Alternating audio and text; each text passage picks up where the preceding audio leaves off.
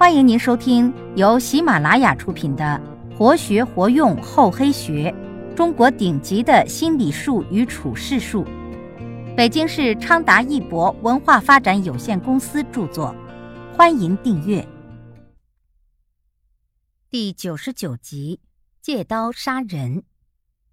敌已明，友未定，引友杀敌，不自出力。借用盟友的力量去打击敌人。可以换得自己的利益，而且自己手上没有血，也可以博得一个能忍不杀的美名。二十世纪六十年代，香港汇丰银行曾借用大陆金融机构的力量，击败了力量强大、不可一世的美国银行集团。早在二十世纪六十年代，美国几家大银行组成银团，开始实施一项惊人的秘密计划。占领香港金融界，彻底打垮华人和英国人在香港的金融实力，夺取香港，控制东南亚。计划一出台，美国金融大亨们纷纷来到香港旅游度假。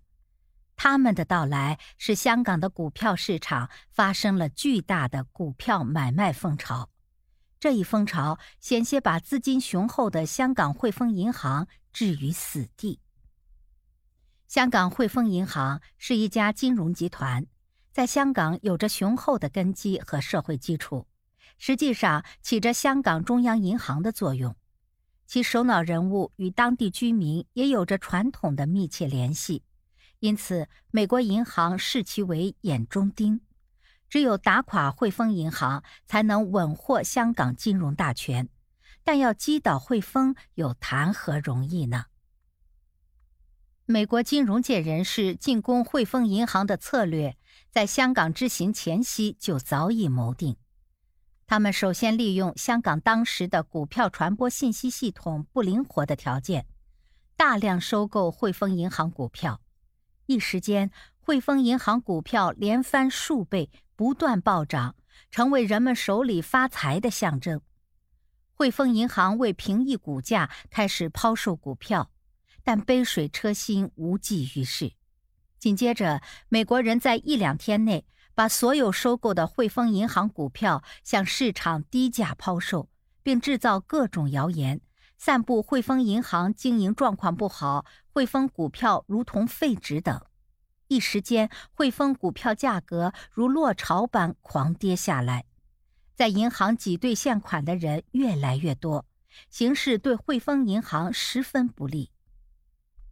很明显，如果不收进这些堆积如山的股票，任其继续下跌，汇丰的信誉便会一落千丈，甚至有关门垮台的危险。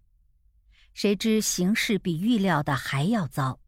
就在汇丰银行筹集资金、大量吃进股票时，分布在全港的汇丰各分支机构也频频告急，许多不明真相的储户纷纷提款，使银根紧张。如不关门停业，存款有被提空的危险。一份份写有绝对机密的电文飞到汇丰银行总部，总部决策人陷入了有史以来最大的困境之中。面对美国银团的挑战，汇丰银行开始进行反击。他们首先广而告之，安抚民心，强调汇丰银行久盛不衰的秘密在于对每一位储户负责。然后他们马不停蹄地四处贷款，先找老关系户，不行再找新关系，也不行，最后找到香港黑社会组织，请他们助一臂之力。但是，一切努力都未能奏效。借款的工作人员四处碰壁，谁也不肯把钱借给看来即将破产的倒霉蛋儿。汇丰银行既无力收购股票，也无力支付挤兑。失败的结局似乎离汇丰银行越来越近。战场是无情的，你死我活；商战也是如此，是生与死的较量。在这生死存亡的严峻考验面前，汇丰银行在走投无路的情况下，猛然找到了一剂起死回生的灵丹妙药，那就是向香港的大后方——中国大陆金融机构求援。对于美国金融界的野心，中国大陆驻港金融机构早已察觉，并曾多次提醒汇丰银行注意，但由于汇丰银行没有防范，结果吃了大亏。如今在这极为关键的时刻，中国金融机构本着稳定香港的目的，决定支持汇丰，保证香港的经济稳定。事实证明，这个决定是十分正确的，有着重要的战略意义。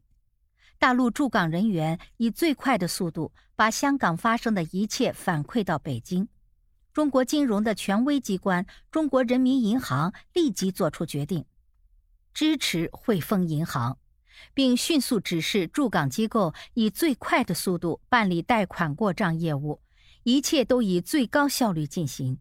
与此同时，香港新闻媒介立刻做了大标题披露。中国人民银行与汇丰银行联手共进，汇丰银行信心的一票来自大陆等，大小报纸从头到尾进行报道，一时间成为港报的主旋律。香港的股民和储蓄客户知道汇丰银行有大陆金融机构撑腰，就意味着汇丰银行的资本不会枯竭，资金信用是毫无疑问的。他们看到了这场厮杀的前景。紧接着，形势急转直下，汇丰股票价格直线上升，储蓄额再领风骚。天外有天，人外有人，美港金融大战半路杀进了个程咬金，形势由对汇丰不利转为有利，来港的美国人只能望洋兴叹，本想吃掉汇丰，没想到聪明反被聪明误，搬起石头砸了自己的脚。由于大陆金融机构的加盟，战局已经明朗。美国银团被迫与汇丰银行进行谈判。由于美方高价吃进、低价抛出，损失了很多，并且为弥补汇丰银行的损失，不得不同意将一个航空公司拱手相让。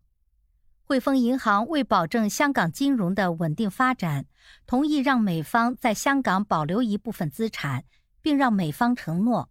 今后不再发生类似的事件。事后，美方一位金融界高级人士讲：“汇丰银行邀请大陆金融机构参战，这一招太绝也太狠，差一点使我们全军覆没。”这一仗中，汇丰正是借中国人民银行这把刀，杀的是美国银团这个人。借刀杀人是保存自己、削弱敌手的绝佳选择，但一般人都不情愿用智人来对付敌手。一方面是因为面子上拉不下来，一方面不甘心别人当主角，这都可以理解。不过，在和敌人的竞争中，如处于劣势，借刀杀人就成了几乎最后的选择。如果这时还扭扭捏捏，就等着大伤元气吧。本集播讲完毕，感谢您的收听，我们下集再见。